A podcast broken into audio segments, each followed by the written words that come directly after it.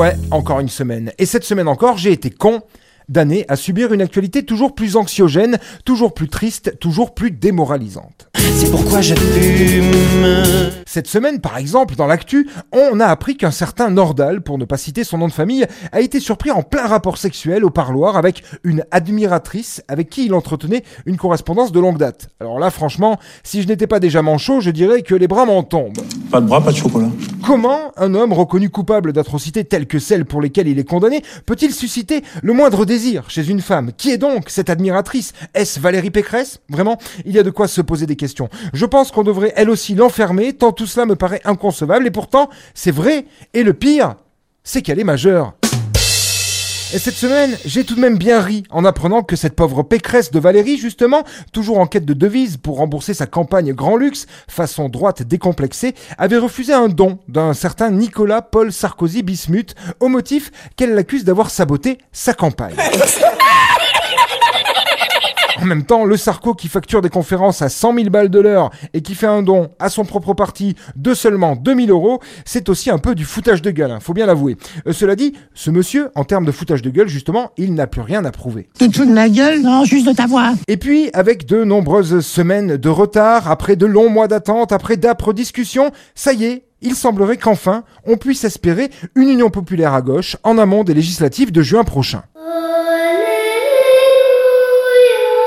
Il était temps, me direz-vous. hein. Reste maintenant à décider qui fait quoi, mais les écolos, les cocos, ceux qui restent du PS et la France insoumise semblent enfin à peu près d'accord pour faire front commun en vue d'obtenir une certaine majorité à l'Assemblée.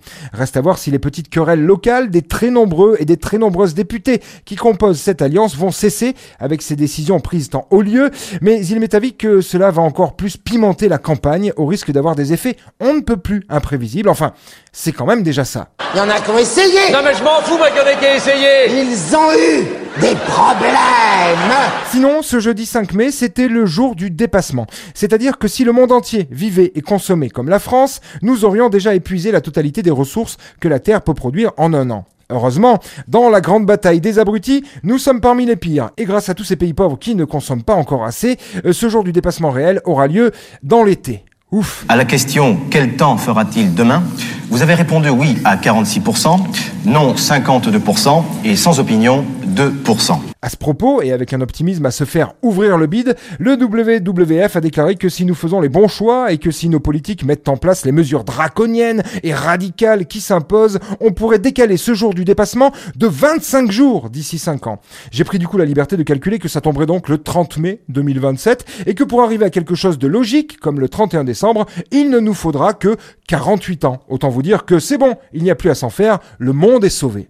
Si en Vienne, j'ai des comprimés contre les renards dans mon sac, t'aurais qu'à les prendre, hein T'inquiète pas, ils me connaissent les renards. Garde-les pour la prochaine fois. Allez, je vous laisse, je file à Dubaï où il paraît que la matière fécale se vend bien. Et comme faire de la merde, c'est là où j'excelle, je devrais rapidement faire fortune. En attendant, n'oubliez pas, la vérité, c'est comme le sperme. Soit ça saute aux yeux, soit c'est dur à avaler. Allez, bonne bourre, mes petits cons spirationnistes. J'ai déchargé partout dans cette baraque comme un putain de camion belle. Non, tout de suite pas sur mes affaires Alors là, je te préviens, je gicle où je veux, James. Je gicle partout dans ta cuisine. Je gicle sur tes œuvres d'art. Je gicle quand et où je veux. Je vais te foutre du sperme partout sur toi Je vais te décharger comme un malade partout sur toi, McBride C'était la semaine de Vinceau.